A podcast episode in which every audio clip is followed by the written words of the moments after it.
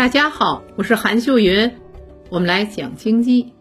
最近爆出一则惊人的消息，我国有五百多人去日本购房踩雷了，消息就冲上了热搜。今天我们就来聊聊这件事儿。事情经过是这样的：从二零一九年到二零二零年初，购房者通过国内的房产中介到日本去买房。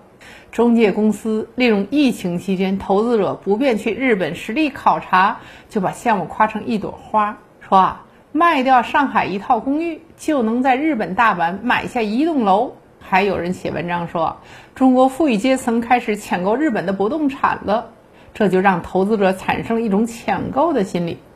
日本公司在购房合同中还设置了一些陷阱，你比如说，实际中英文的翻译不一致。容易产生误导，如有争议呢，必须投诉日本国内法院等等。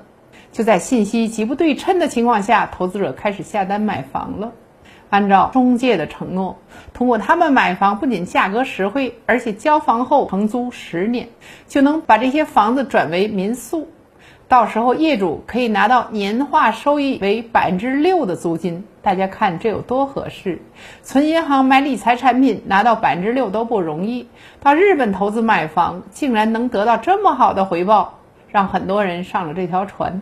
投资者也不想一想，这等好事怎么会落到你身上，让你捡了这么大的便宜呢？在购房款的支付方面，日本公司还接受现金人民币境内支付。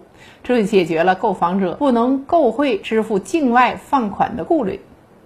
国内中介还说啊，日本这家公司非常有实力，因为自己是日本公司的重要客户，才能拿到少量房源的代理权。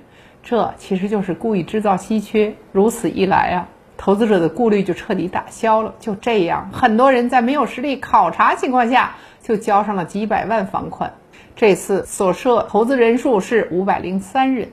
一开始，业主都能正常收到收益金或者租金，但随后情况就发生了很大改变。六月初啊，很多业主连续好几个月都没有收到租金，上网一查才发现，他们买的房产要么被抵押，要么被转移到其他公司的名下。日本公司因为疫情资金链出现问题，在没有任何说明的情况下，就擅自把我国购房者的房子拿去抵押融资了。看到这儿，我国投资者都懵了：自己投资的房产难道都不存在了吗？业主不但没有收到租金，而且连房产都没过户，日本公司资金链条断了。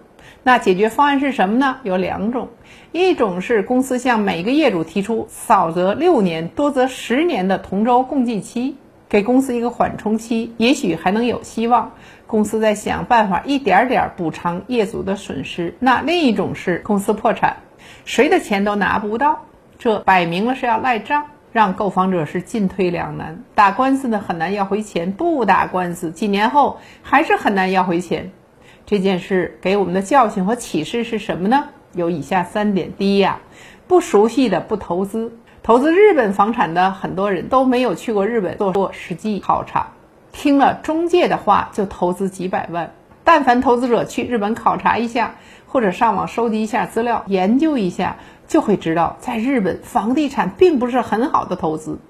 日本房产升值的时代早就过去了。如果能赚钱的话，日本人为何自己不做？轮得上你去做吗？第二点是啊，天上不会掉馅饼。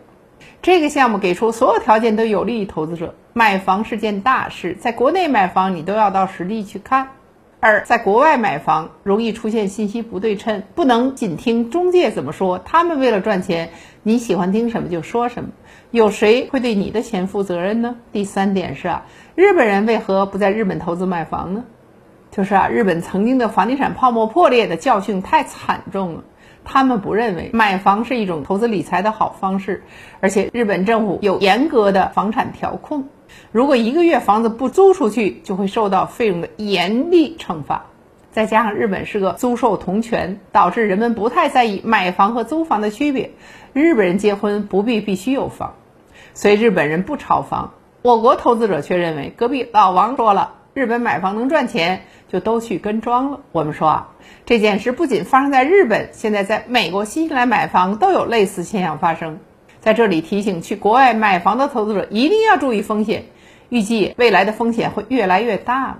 在国内发生这样的事，止损都难，更何况在国外买房踩雷了，想止损和收回投资那就更难了。教训是深刻的，希望国人别再步其后尘，让警钟长鸣。